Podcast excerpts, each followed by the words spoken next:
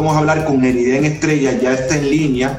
Eriden, bienvenido, muchísimas gracias. Eriden es un economista joven y gracias por estar con nosotros, Eriden. Bienvenido, hermano.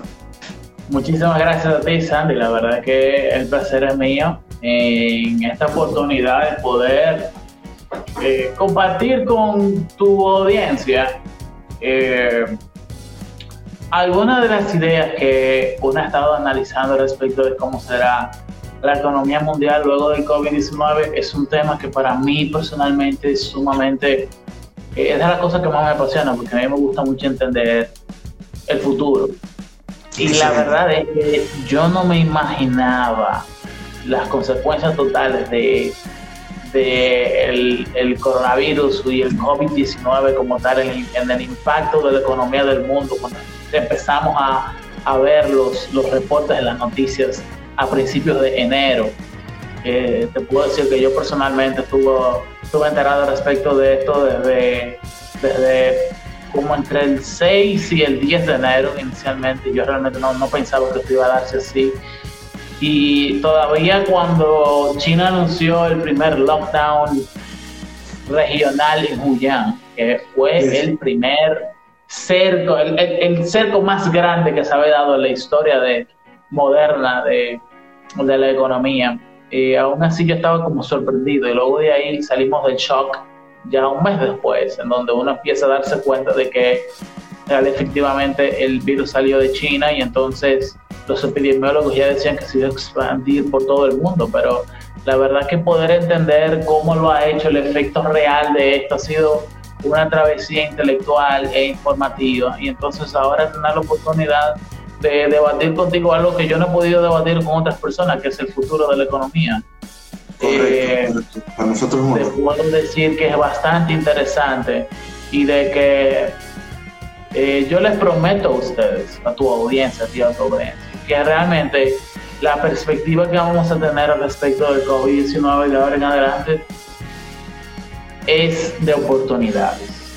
Porque realmente lo que está sucediendo es que se están abriendo oportunidades que estaban latentes ahí y que como no había existido, no se había dado un proceso de disrupción económica como lo había tenido eh, la economía estadounidense a finales de los 90, eh, habían modelos de negocios que sencillamente funcionaban y ahí se quedaban porque la gente estaba acostumbrada a hacer negocios de esa forma. Entonces viene esto y lo que sucede es que la forma de consumir, de, de, entretenerse de toda una nueva generación de personas se ha legitimado como un verdadero modelo de negocios y entonces hay grandes oportunidades en el que las personas con más tradición de consumo se han dado cuenta de que las nuevas formas son mejores que las anteriores.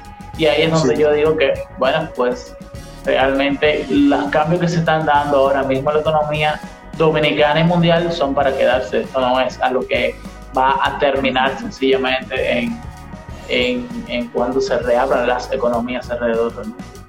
Definitivamente, eh, grandes cambios implican implican nuevas cosas, ¿verdad? Y nuevas oportunidades de negocios. Y es lo que estamos viendo para algunas marcas en sentido eh, general que han dado una respuesta eficiente. Quiero iniciar por el tema de las marcas antes de, de, de, profundizar en los aspectos técnicos económicos porque he notado que tú eres un especialista en el manejo de eh, con temas de marcas internacionales, sobre todo con las marcas tecnológicas y me gustaría eh. tu, apreciación en sentido general sobre el manejo de algunas marcas o algunos ejemplos que nos puedan servir incluso de referencia, porque se está dando un tema muy interesante y tú lo dejabas entrever en el introito de tus palabras, y es que esa disrupción, este cambio en sentido general, ha demostrado la falta de algunas marcas para el manejo eh, desde el punto de vista de la transformación digital y también ha destacado a otras en particular que tienen un uso eficiente con los servicios digitales, el manejo gerencial, etc. Entonces me gustaría tu apreciación en sentido general sobre ese tema. Okay. Eh, empezando, yo, mi nombre es Eriden Estrella, yo soy economista. Eh, realmente de profesión soy corredor de bolsa, eso es lo que hago para la República Dominicana. Eh, y mi especialidad dentro de la economía, realmente economía financiera, es el término que se utiliza para definir los mercados financieros. Entonces, eh, vamos a hablar de eso un poco más adelante también. Y, de mi, y dentro de ser especialista en mercados financieros, realmente mi nicho son dos industrias, que son la industria de la tecnología y el de la energía. hay dos grandes industrias que a mí me interesan, que son todo lo que tenga que ver con empresas de tecnología y su dinámica, sus estados de cuenta, sus resultados, sus modelos de marketing, nuevos productos. Eh, vengo desde el punto de vista del análisis fundamental de la empresa, desde analizar sus estados contables hasta entender sus, eh, sus filosofías de trabajo. O sea, créanme, realmente no hay aunque están clasificadas en la misma industria, no hay dos empresas que puedan ser más diferentes, por ejemplo, que, que Microsoft y Google. Microsoft y Google. Sí, son absolutamente dos animales completamente diferentes, los empleados son diferentes, la filosofía de management es diferente, el, el, en qué se enfocan con, en dónde se enfocan su presupuesto de investigación y desarrollo es totalmente diferente. Y otro animal totalmente distinto es Amazon. Amazon es una empresa tecnológica realmente, pero tiene, es un mamut que está parado en dos ambientes, la ultra alta tecnología y, el desarrollar el día a día de la gente común. Entonces, eso hace que, por ejemplo, el departamento de ventas dentro de Amazon es Dios. El departamento de ventas dentro de Amazon es el fundamento de lo que es esa empresa. Punto. Absolutamente todo lo que se hace dentro de Amazon está dirigido a complacer las necesidades del departamento de ventas. Mientras que en Google realmente el departamento de investigación y desarrollo es lo que importa. Google está enfocado en resolver problemas que, hoy ni siquiera son una necesidad.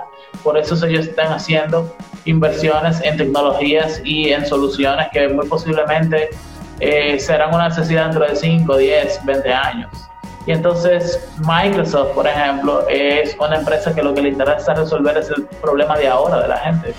Eh, productividad, Office, Microsoft, cómo pueden ayudar a una persona a redactar de mejor manera mediante inteligencia artificial, cómo pueden hacer Excel, Excel como suite de cálculo es más fácil de usar incluso para una persona que no sepa contar, que no sepa muchas matemáticas. Entonces, cuando uno entiende ese tipo de diferencias, eh, uno eh, tiene la capacidad de discernir hacia dónde va una empresa y otra no. La otra es empresa de energía.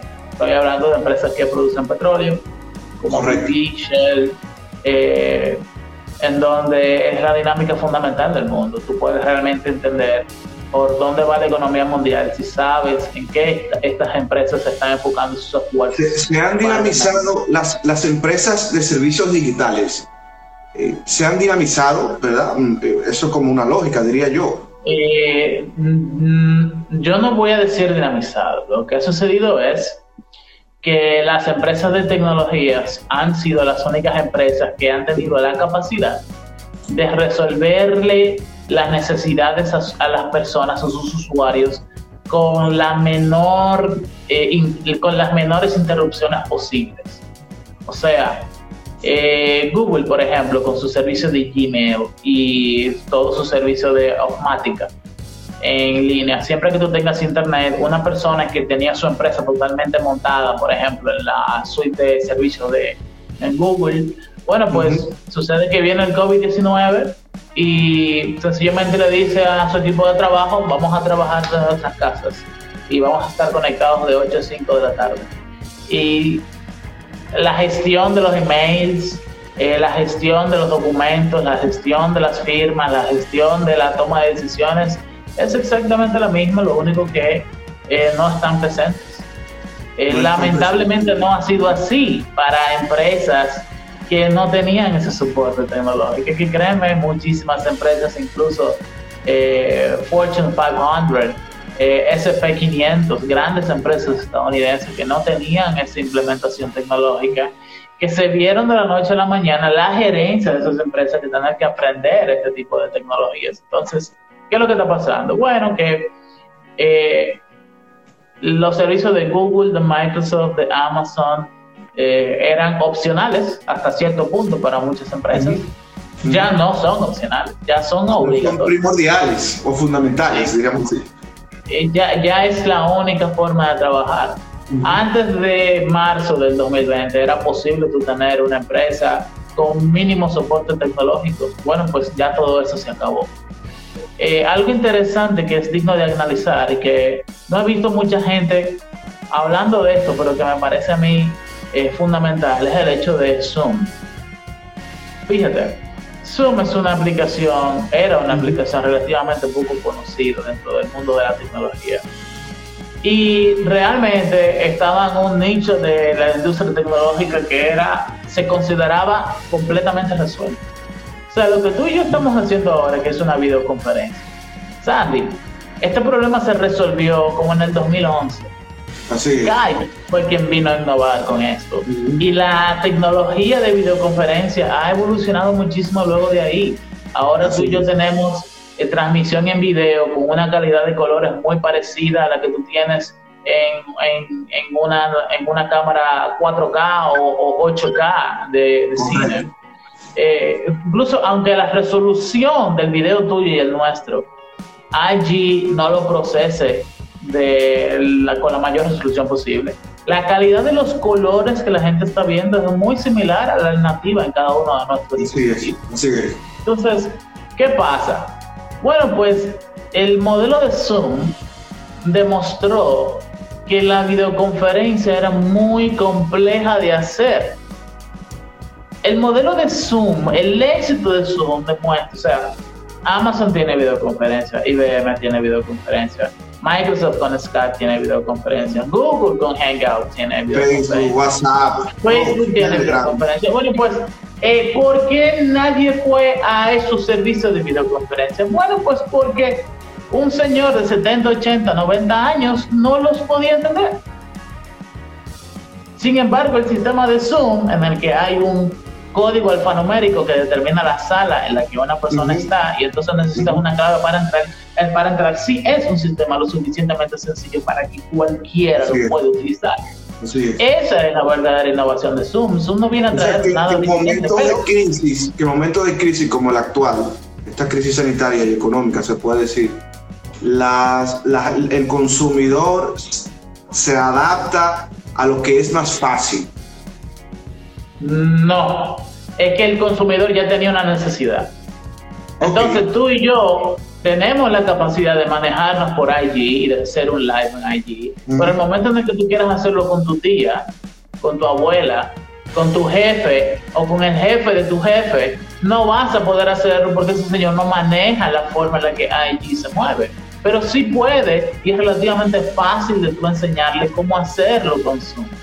Porque todo el mundo entiende que hay un número de sala que se parece un número telefónico y luego de ahí tú tienes que entrar con una clave y punto, ya. Eso es algo que sí maneja todo el mundo. Yo creo que la lección de Zoom y el éxito de Zoom para toda la industria tecnológica es que la tecnología debe de ser lo más sencilla posible. Con el simple hecho de un link de Zoom, ya. Y ya, tú le das un clic y entra, punto. En Hangouts, oye, yo mismo tuve problemas hace tres semanas para poder entrar en Hangouts con algunos amigos. Porque sí, Hangouts primero, Google. Eh, sí, Hangouts de Google. Yo creo que Hangouts de Google fue descontinuado alrededor de 2016. sucede que lo revivieron de nuevo y yo lo tenía activado, pero yo mismo no lo sabía. Eh, Skype era otra aplicación que estaba implementando en un programa de radio que tengo con los muchachos. Y el señor le dije, no, no, no, no, porque Skype sencillamente eh, es sumamente complejo y tiene delay. Sin embargo, por Zoom ha sido flawless, sin ningún problema, sin nada que quejarme. O sea, es sencillamente estúpidamente sencillo. Entonces, lo que eso me da a mí entender es que de ahora en adelante, el sector más exitoso en la economía del mundo post-COVID-19, que es la tecnología, aún tiene, eh, a esto que voy con el ejemplo tan largo que estoy haciendo, es que la tecnología aún tiene a nichos en los que se puede innovar mucho mejor y que lo que es innovación realmente es hacer las cosas lo más sencillas posibles. Ahí es donde tenemos que enfocar. Para, para las marcas locales, eh, ¿qué, ¿qué, mensaje se le puede dar en cuanto a una referencia de que ellos puedan eh, revolucionar o iniciar un proceso de transformación digital? porque yo, yo particularmente, yo noto una cierta deficiencia en cuanto a servicio digital de las marcas locales, sobre todo con las marcas de más necesarias en estos momentos, como las de supermercados, eh, las de servicios bancarios son más o menos, no podemos decir que son tan malas, porque y, las de las farmacias también son más o menos. Eh, la, de, la de banco digo que son más o menos porque te permiten eh, acceder a tu, a tu presupuesto, hacer transferencias, pero también son condiciones básicas, no pasan de ahí. fíjate lo que te puedo decir al respecto. no es que tiene cierta deficiencia, es que sencillamente la transformación digital en toda la economía dominicana es la excepción, es una rareza. El sector bancario, financiero, que es de donde vengo, tiene una, es uno de los sectores más profesionalizantes que hay en nuestra economía.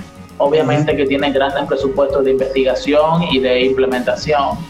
Eh, por eso es que tiene realmente eh, esa gran inversión tecnológica, pero también es por el hecho de que al ser personas que son profesionales en su trabajo entienden que lo que realmente hace la tecnología como una aplicación, una app, tanto de iOS como Android o un buen e-banking, son dos cosas. Eh, no es por el gusto de que tenemos una mejor aplicación, es que una mejor aplicación te baja el costo por transacción que tiene un cliente. O sea, eh, números, que es lo más importante.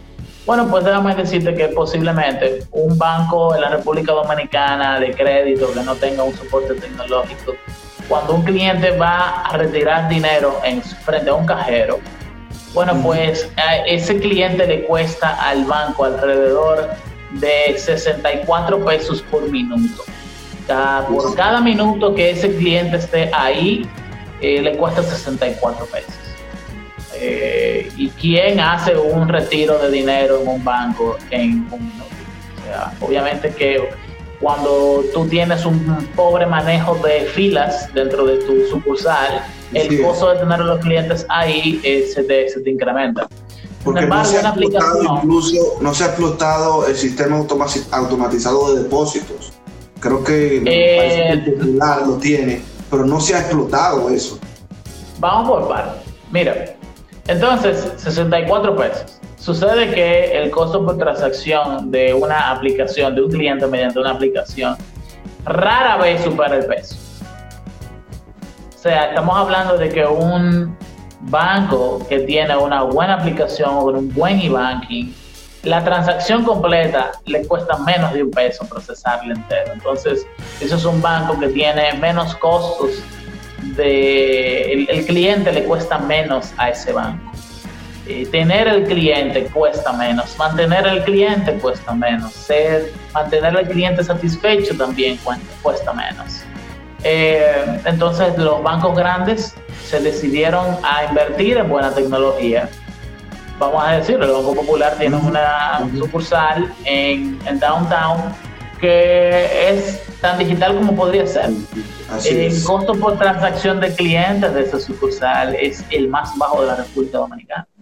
Entonces, eh, eso lo que hace es que al final, si bien la inversión en capital inicial de la empresa en esa sucursal fue increíblemente alto, bueno, pues sucedieron dos cosas. Uno, que el cliente está dispuesto a pagar los servicios del banco por tener esa sucursal y hacer sus transacciones más cómodamente y entonces el, el, banco incrementa su rentabilidad porque cada transacción con el cliente le cuesta menos. Son unos aspectos técnicos que llevaron a ese sector a invertir en, en alta tecnología. Lo que sucede con otros con otras industrias de la República Dominicana es que no necesariamente tienen la data o la analítica de costos de clientes como para tomar estas decisiones.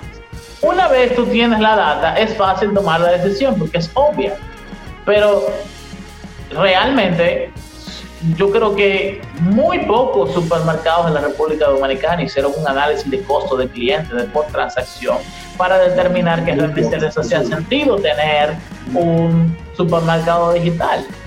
Eh, y me parece, donde viene...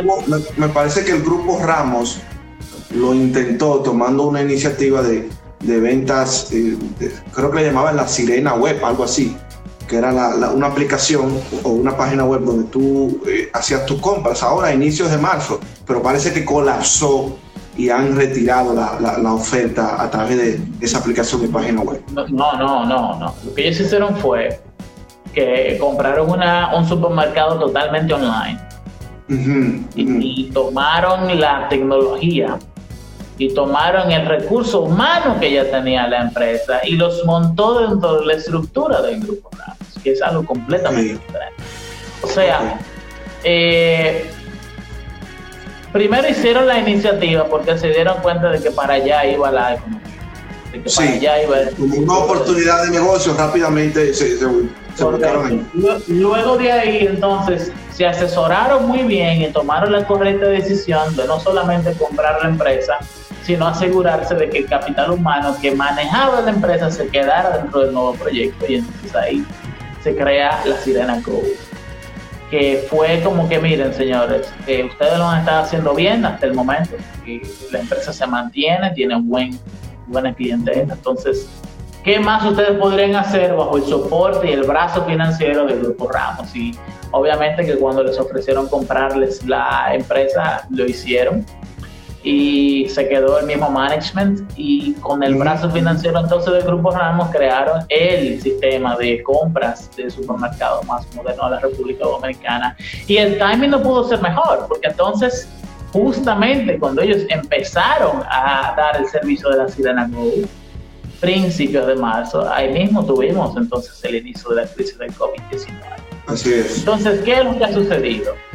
Primero, que Todavía no hay estadísticas al respecto, pero yo te puedo decir que la mayoría de las ventas que se han producido en los últimos 45 días de, el crecimiento del servicio ha sido exponencial, ha sido algo sorprendente, al punto en el que se entiende que eh, están vendiendo más que otras cadenas competidoras, sencillamente por su sistema electrónico. La competencia tuvo que adaptarse huyendo a la nueva metodología de las nuevas preferencias de las personas que les lleven sus, sus eh, productos a la casa. Y entonces hoy día es una realidad en la que ahí donde vengo a decirte, yo no creo que la gente, incluso gente anciana que sé que ya está haciendo las cosas de manera online, vaya de nuevo a la forma tradicional de visitar el supermercado.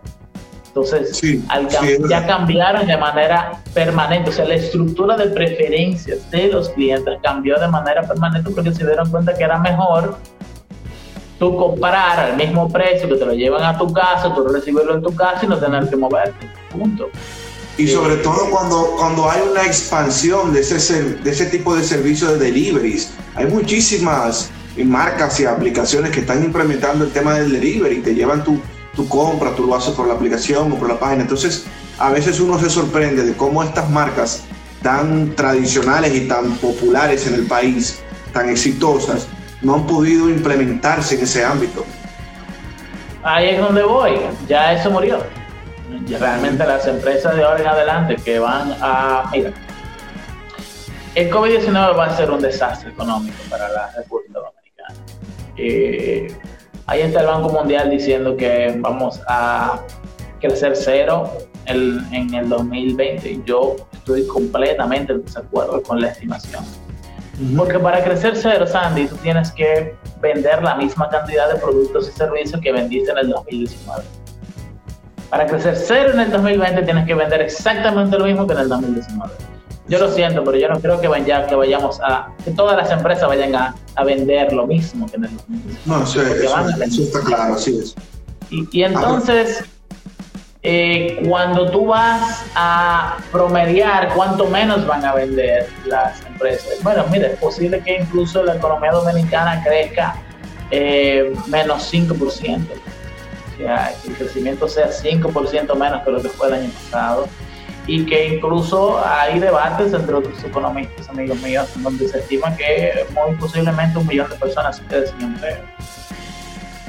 Eso es grave, es muy grave. Grave no, gravísimo. Gravísimo, punto. Es, la crisis económica más grande que hemos tenido. Es el desafío más grande que hemos, que hemos tenido en la historia reciente de la República Dominicana. O sea, la gente no está en desempleo por, por la cláusula de la suspensión de los contratos, que le ayudó a las empresas a dar un tiempo de respiro a lo que analizan mejor sus decisiones. Pero créeme que cuando se reabra, se reabra la economía, que yo no creo que va a ser el 30 de abril, puedo, podemos ir adelantando eso. Eh, también hay un tema, porque cuando se reabra la economía, yo creo que realmente si no existe de aquí a allá, ¿verdad? Aún en un corto plazo, para decirlo así, una vacuna real, va a haber una economía desquebrantada en sentido general porque las personas no van a querer a salir como quieran. Porque, por ejemplo, ahora mismo, aunque se acabe la cuarentena, ¿cómo tú sales o cómo yo salgo? No, tienes seguridad de que, tú te vas, de que tú no te vas a contagiar. No. Eh, la República Dominicana tiene tres pilares, económicamente hablando. Turismo, remesas y economía de servicios. Turismo, remesas y economía de servicios. Entonces, ¿qué sucede? Que el turismo mundial, no el de la República Dominicana, se va a hacer un placer. Así en una playa, en conocer un lugar nuevo en el mundo. Bueno, pues el turismo va a pasar aparentemente los próximos 18 meses sin flujo de caja. La gente no va a viajar por el próximo año y medio. Se acabó, fuera de discusión. Entonces ahí mismo ya le quitas el 30% de la economía dominicana. Luego de ahí las remesas. ¿De dónde vienen las remesas de la República Dominicana? Ahí vienen fundamentalmente de Estados Unidos y de Europa. Y Estados Unidos no va a tener un buen año. Y los dominicanos que están en Nueva York no están teniendo un buen año. Es más, perdón, pero el estado de Nueva York tiene más de un millón y medio de dominicanos. Y el estado de Nueva York es el estado que más ha sido golpeado en Estados Unidos. Nueva York está totalmente detenido. Es más, ¿cómo tú vas a estar enviando remesa cuando tú mismo no estás ganando dinero suficiente para subsistir? Entonces, van a bajar las remesas. Y por último, eh, ahí le quitas otro, otro renglón importante de la economía dominicana. Eh, y por último, el sector de servicios local interno ese es el que tiene mayores perspectivas de recuperarse, pero ha sido fuertemente golpeado. Entonces, yo no creo que las perspectivas sean buenas. Ahora bien. Sí, sí, continúo. No, Ahora bien, la pregunta es, ¿cómo va a ser la economía luego de esto? La economía dominicana va a ser muchísimo más digital que lo que es incluso en este momento. Va, repito, va a ser va a ser muchísimo más digital de lo que es ah. en este momento. Ok, digital. Yo creo que, eh, ¿qué es lo normal en cuando tú haces una empresa? Bueno, lo normal es que tú te formalices como empresa y de inmediato montes una, una, una oficina Bueno, pues quítale la segunda parte. Lo más importante es formalizarte como empresa y que tu, el servicio de tu empresa se pueda dar por una aplicación. Entonces el desarrollo fundamental de la forma de gente hacer dinero va a ser ya mediante una aplicación, un servicio digital o algo que la gente pueda tener 24/7 en un celular. Si el servicio no es así, no creo que vaya a tener oportunidades de ser exitoso en la nueva economía dominicana post-COVID-19. Y a mí me alegra mucho esto. ¿Tú sabes por qué? Porque en el largo plazo, un servicio que se vende de manera digital ni siquiera es un servicio local. Es un servicio que no tiene ningún tipo de fronteras. La República Dominicana, cualquier servicio digital se puede vender en cualquier mercado mundial. Se puede vender en cualquier lugar del mundo. Y entonces eso implica que la apertura de la economía dominicana, la capacidad de exportar servicios profesionales, de eh, servicios profesionales, mercancía, va a ser incluso más alta de lo que es hoy día. Entonces, eh, esa perspectiva es extraordinariamente eh, positiva para nosotros y yo creo que por ahí que van las cosas. Y luego de ahí también está la digitalización del gobierno dominicano, en donde... El sector público. Correcto, de todas las gestiones administrativas y civiles del gobierno dominicano. Eh, yo creo que lo que va a suceder ahora es un repensamiento de la relación entre el ciudadano y su gobierno, en el sentido de que todas las gestiones como solicitud de cédula, solicitud de eh, documentaciones como un acta de nacimiento, como el mismo pasaporte para poder, viajar fuera del país. Pero también, Sandy, el pago de impuestos, que sea totalmente digital, que tú no tengas necesariamente que entrar a un website, sino que sea mediante tu celular, que el cálculo de lo, de lo mismo. Eh, yo me imagino lo siguiente, hay grandes servicios de contabilidad digital online como FreshBooks. FreshBooks, para quien no lo sabe, pues Fresh de fresco, books de libros. FreshBooks, Google en Google. Es una empresa canadiense que hace contabilidad.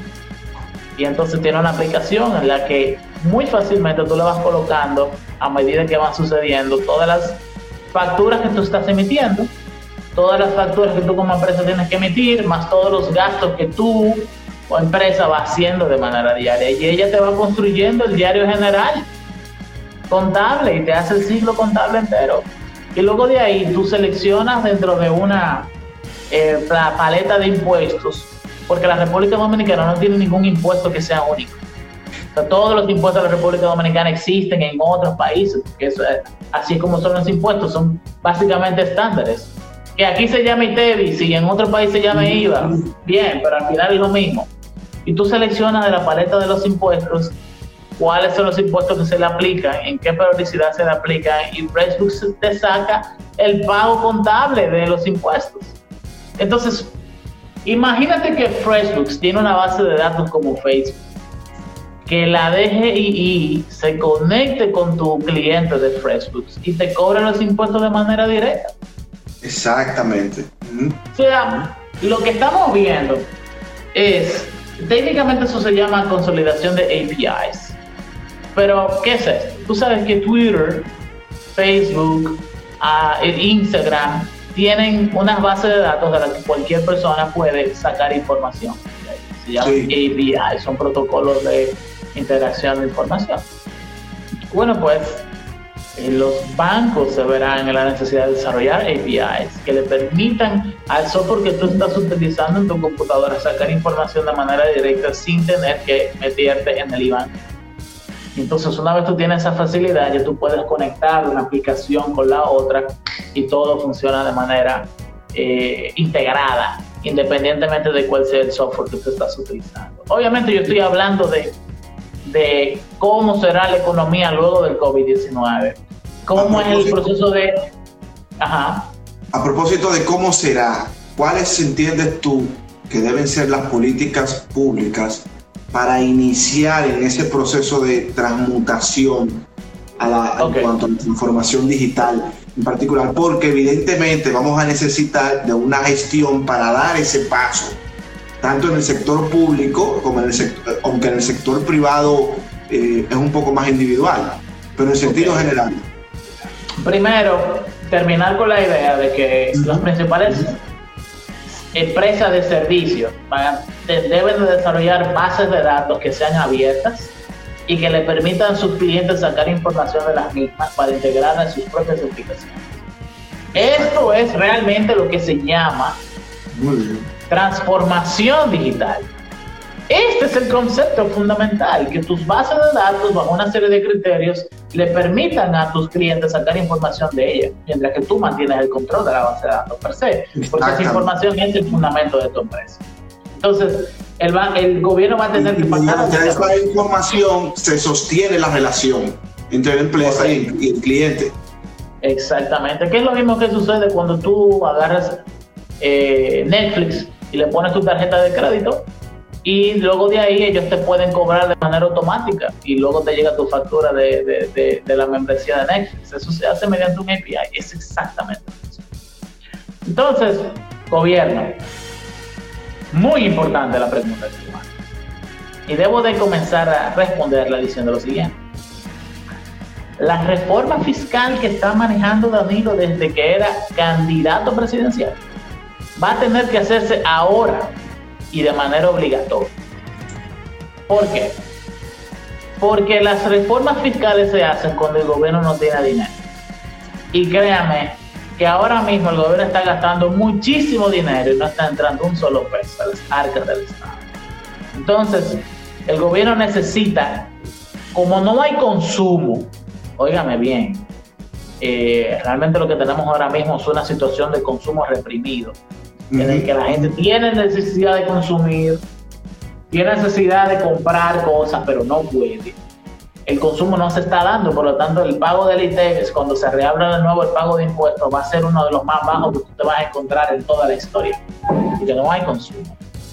Entonces, el gobierno debe de pasar al impuesto sobre la renta, que es un detalle que no se está, se está manejando el interno del gobierno, al interno de la Dirección General de Impuestos Internos y el Ministerio de Hacienda, pero no es parte de un debate público. Lo que ellos deben de hacer ahora es pasar de la posición cómoda que tenían anteriormente, en la que se grababan los impuestos, pero en el que se grababa el consumo, pero que ahora como no hay consumo tienen que pasar a grabar las ganancias de la empresa o de las, de las empresas y de las personas. Porque de esa manera tú vas a estar grabando a quienes tienen mayor posibilidad de pagar impuestos. Sí. no necesariamente, uh, no quiero entrar en el detalle de las consecuencias económicas y sociales de grabar el consumo, pero en la esencia es que el consumo, grabar el consumo, ponerle impuestos a los productos y servicios cada vez que tú compras algo, eh, tiene un efecto en la sociedad en el que aumenta la pobreza. Eso es lo que sucede. Eh, mira, hay algunas preguntas. Bueno, quiero saludar a todas las personas que están en sintonía desde el inicio de la transmisión, a Riquelme, a Yomaris, eh, a Julio, vamos a ver a quién más, a Lenny, a Lourdes Veras. Gracias, estamos conversando con Eriden Estrella, economista, un joven brillante y comunicador también. Yo he hecho varias preguntas, ¿no? Así que vamos a darle la oportunidad a las personas ahora que pregunten. Dicen aquí en el plano personal, eh, ¿qué hacer con mi, con mi economía individual? Porque evidentemente, como tú dices, se está gastando más de lo que se consigue. Esto es muy sencillo. No gasten dinero. eh, oigan. Pues solamente lo básico, ¿no? No, no, no. Lo necesario. Que salga un peso de su bolsillo debe de ser la última opción. Esto no es una cuestión de eficientizar el dinero que llega. Porque cuando tú tienes que eficientizar el dinero es cuando tú recibes dinero. Exacto. Tienes la opción de eh, ver en qué tú lo gastas. Pero en esta situación tú no estás recibiendo dinero. O sea que es una situación de limitar el gasto entonces. Limitar el consumo. Señores, miren, de verdad, eh, no es estúpida la, la medida de que si usted tiene pan, queso y salami, no se haga un sándwich de queso y salami un día hágase un sándwich de queso y otro día hágase un sándwich de salami. No es, no es idiota en el contexto en el que estamos hablando ahora mismo tomar ese tipo de racionalización personal y familiar de los recursos que hay. No solamente de la comida, del dinero. el mensaje es no gaste dinero, punto. Porque no estamos recibiendo dinero ninguno totalmente de acuerdo, totalmente de acuerdo. Y de hecho, podría parecerse hasta contradictorio, pero no lo es, tú tienes toda la razón. Digo que podría ser contradictorio porque en situaciones de crisis como esta, las familias o las personas lo que suelen hacer es eh, desbordarse en el gasto para abastecerse, tanto de alimentos, de los consumos básicos. Eh, pero, pero a veces eso se convierte en un gasto excesivo. Esa fue la historia del mes de marzo. Eso fue lo que eso fue lo de lo correcto en marzo, pero no es lo correcto en abril. Porque ahora mismo lo, lo, que nos estamos dando cuenta es de que la crisis que debería de durar 20 días se extendió 10 días más y después 15 días más y aún estamos en modelo de encierro y distanciamiento social. Y créanme que aún el gobierno diciendo salgan a la calle el 30 de abril, yo les recomiendo a ustedes, sinceramente, que no lo hagan. Traten de manejar y que tenga todavía un trabajo y que tenga la posibilidad de manejarse con su jefe y decirle, permítame quedarme en casa, hágalo. Porque créame que al final de lo que estamos hablando es de un, de un aislamiento social por cuestiones de vida o muerte. no hay una vacuna para esto y si usted está en una condición en la que se va a ver contagiado, Dios los libra a todos, las va a pasar bien malas. Y lamentablemente otra cosa que veo que va a cambiar eh, son los hábitos de consumo y de, vida y de eh, fumar de la gente joven, porque esas son las precondiciones que vuelven a la gente es susceptible a una posible eh, situación crítica si se enferma de COVID-19. No está de moda fumar. De, ahora en adelante no lo va a estar jamás de De verdad. Bueno, siguen escribiendo. Gracias a Loudes, a Arlene, a Nick, a Nick, Nicky Top, a Juan Pablo Pierrier, a Cuello 18, a Claivet, a Yomari Pichardo, Gracias por estar en sintonía con nosotros. Eh, finalmente, de mi parte, eh, quisiera que tú abordaras de una manera, eh, vamos, vamos, a decir, escueta, ¿no? que se pueda entender, porque es un tema un poco técnico, en cuanto al mercado de crudo. ¿Qué pasa con el petróleo en particular? Y, a qué se debe su baja, su baja de precio? Ok. Y cómo nos impacta y nos afecta esto al país también, por supuesto. Mira, yo hice un video al respecto. Lo pueden encontrar en mi canal de YouTube en Eriden Estrella y en Instagram mi usuario Eriden, arroba Estrella. ¿Qué es lo que está... Primero, más que qué está pasando es qué pasó que ha propiciado que esto sucediera. Sucede que eh, Estados Unidos ha crecido mucho en su capacidad de producción de crudo en el mundo y desde el 2014 son una realidad, produciendo alrededor de, en, en ese momento, en el 2014, produciendo alrededor de 8 millones de barriles de crudo por día. Y en la actualidad Estados Unidos está eh, produciendo más de 10 millones de barriles de crudo por día. Entonces, Estados Unidos tiene una demanda total de 19 millones de barriles de crudo. Y entonces, cada día que pasa, Estados Unidos realmente ha estado cada vez comprándole y dependiendo menos del crudo de el Medio Oriente.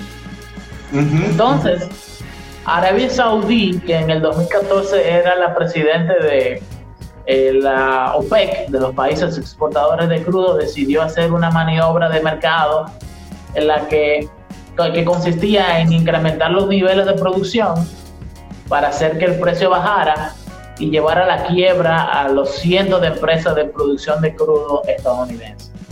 Y realmente funcionó la estrategia en un inicio. Eh, cientos de empresas quebraron en Estados Unidos de producción de crudo.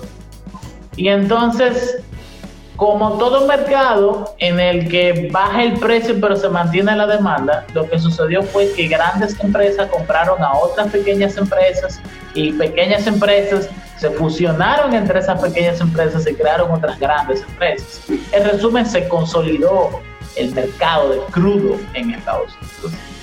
Y una empresa que tenía, una pequeña empresa de crudo estadounidense que tenía un costo de producción de 50, 55 dólares, al fusionarse con otras más, más pequeñas y formar una más grande, el, el costo de producción bajó a 24 dólares por en promedio en Estados Unidos. Entonces, el, el se hicieron más resilientes, la capacidad de producción de crudo estadounidense se consolidó y se hizo más fuerte.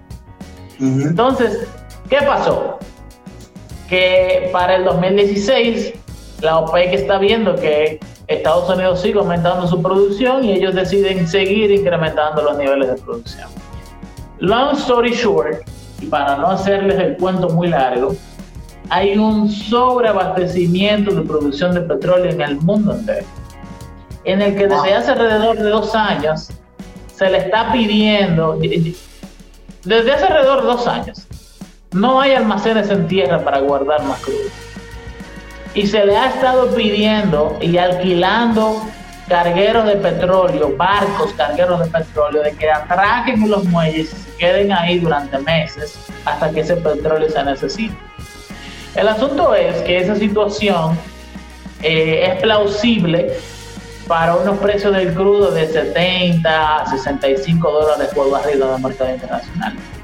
Lo que ha sucedido es, Sandy, que al llegar el COVID-19, detenerse la economía del mundo, bajar la demanda de crudo y seguir los países de los OPEC produciendo más crudo, ahora mismo estamos en un punto en el que la demanda total de crudo se calcula en alrededor de unos 94 millones de barriles de crudo por día y hay alrededor de 240 millones de barriles de crudo en almacén.